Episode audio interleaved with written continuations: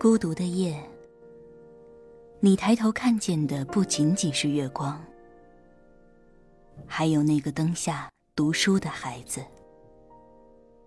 这里是月亮下的读书小窝，欢迎收听月牙读书。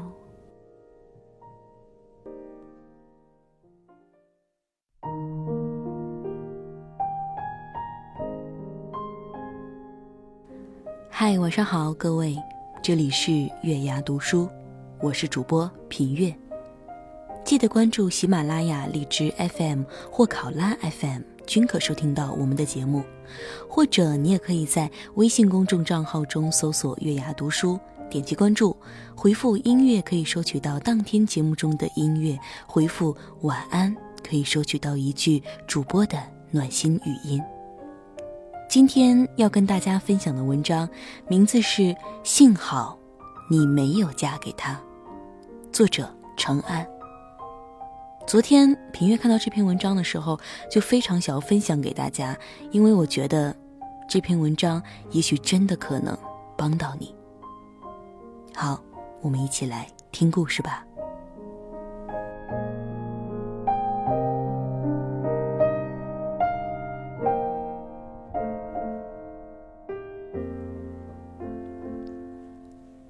我认识一个姑娘，研究生文凭，国企上班，偶尔接一些私活儿，在这个三线城市月收入两万。为了方便叙述，我们先简称她为 A 小姐。A 和男朋友从大学开始恋爱，一起考了研，在一起工作，恋爱长跑八年。今年过年的时候，原本打算谈婚论嫁的。却闹分手了，怎么回事呢？年前，A 和男朋友商量好，说正月里去他家提亲，可是 A 左等右等，只等来男方一句说：“我家亲戚太多了，走不开，等年后再去你家吧。”A 找了个理由说服了父母，可是年后男方父母突然来拜访。恰巧那天，A 出门办事不在家。席间，男方家压根儿没有提结婚这码事儿，只是在分别后说了一句：“我们家习俗是给一万零一的彩礼，你要是能接受就接受。”突如其来的这句话让 A 的父母懵了，一气之下回了家，并打电话跟 A 说明了情况。晚饭间，A 去找男友吃饭，并聊起此事。男朋友一脸坦荡地说：“本来就是啊，你要彩礼干嘛呢？搞得跟卖女儿一样。”之后两个人吵了一架，不欢而散。半夜，A 在电话里哭得死去活来的问我：“按习俗要彩礼，是卖身吗？”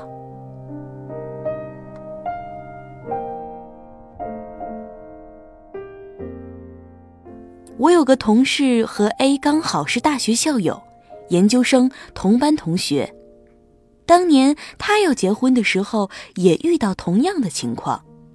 她老公是农村人，家庭条件不是很好。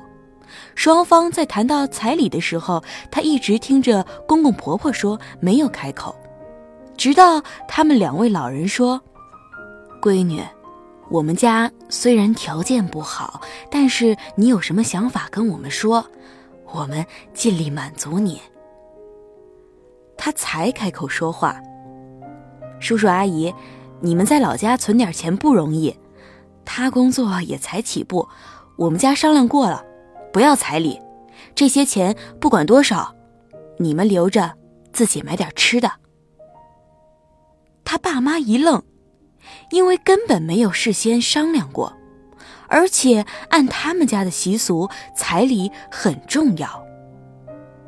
事后，他跟爸妈解释说：“我们家不差那几个钱，我只要他们一个态度，包容接纳，并且会对我好，这就够了。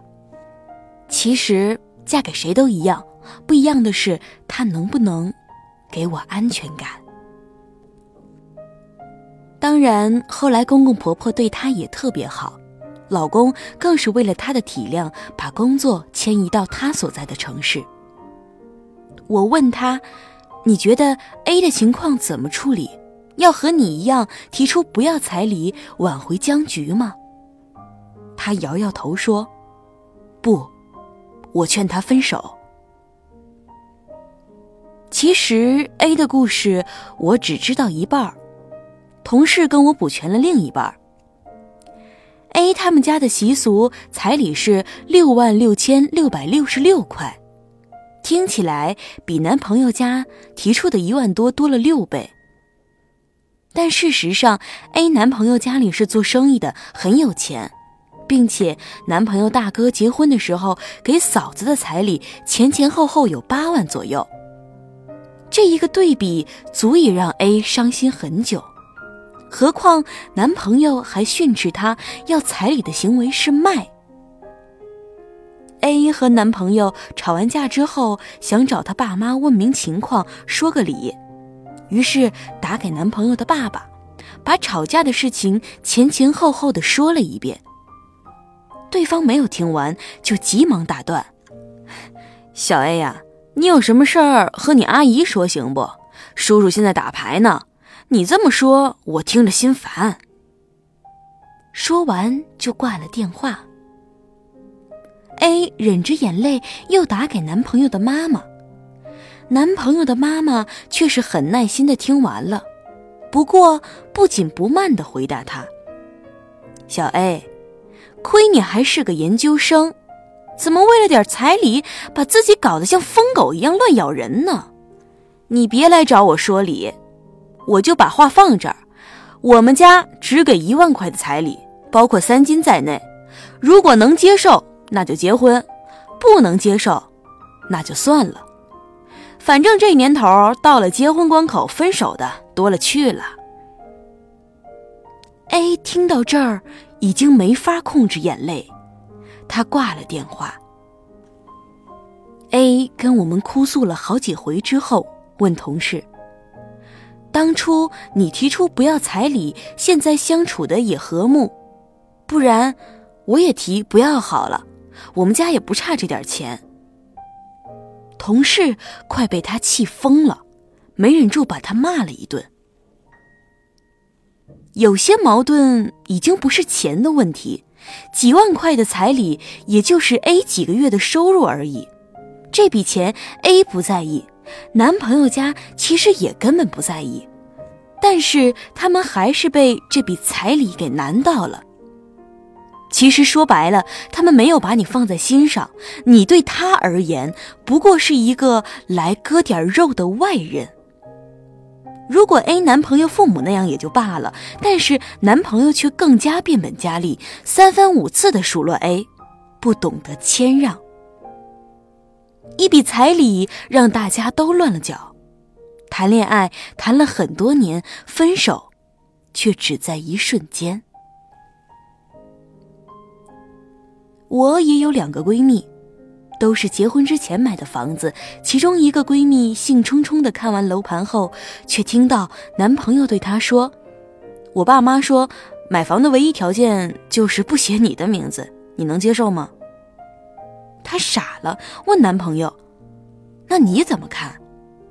对方说：“毕竟是我爸妈付首付，我没有意义写你的名字啊。”闺蜜努力的说服他：“可是我有工资，可以跟你一起还房贷，而且如果你爸妈不能接受，那我们自己慢慢攒钱买房子，买一个属于我们两个自己的家，好吗？”这时，男朋友却退缩了。我们怎样节约，还要两年才能攒够首付，太累了。你就给个痛快话，你能接受吗？闺蜜心渐渐冷下来说：“能啊，我和你谈恋爱以后不会嫁给你，你能接受吗？”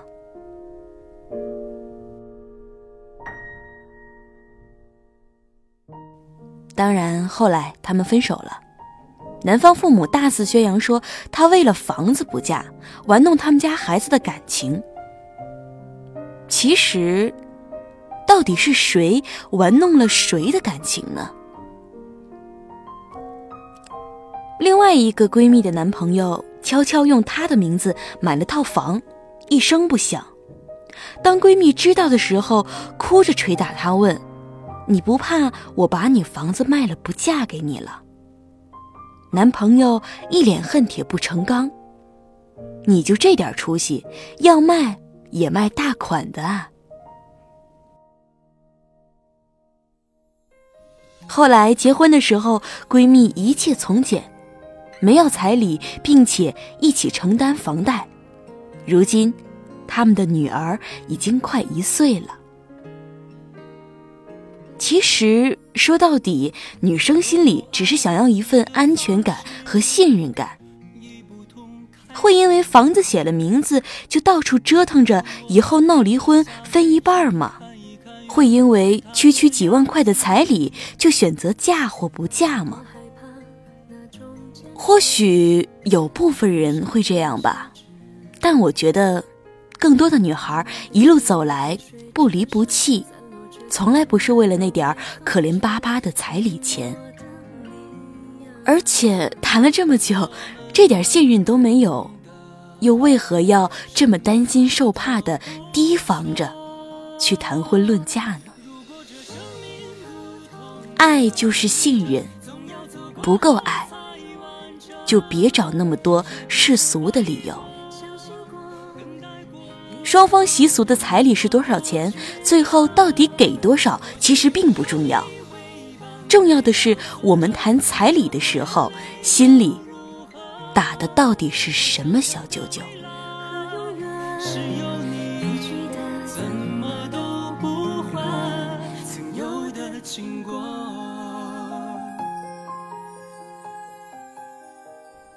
好了，今天的文章呢，就给大家分享到这儿了。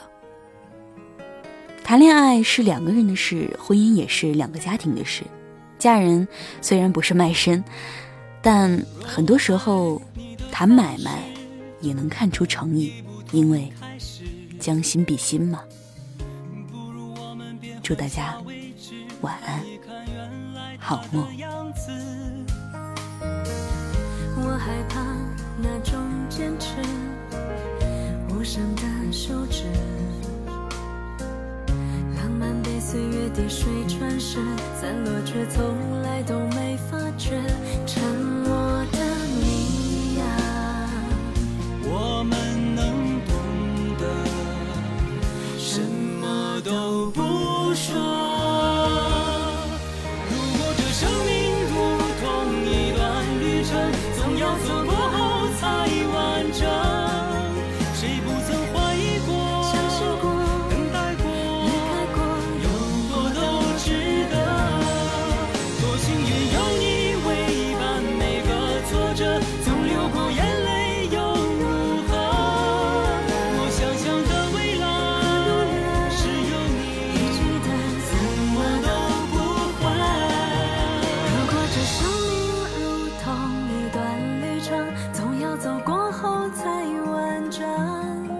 谁不走？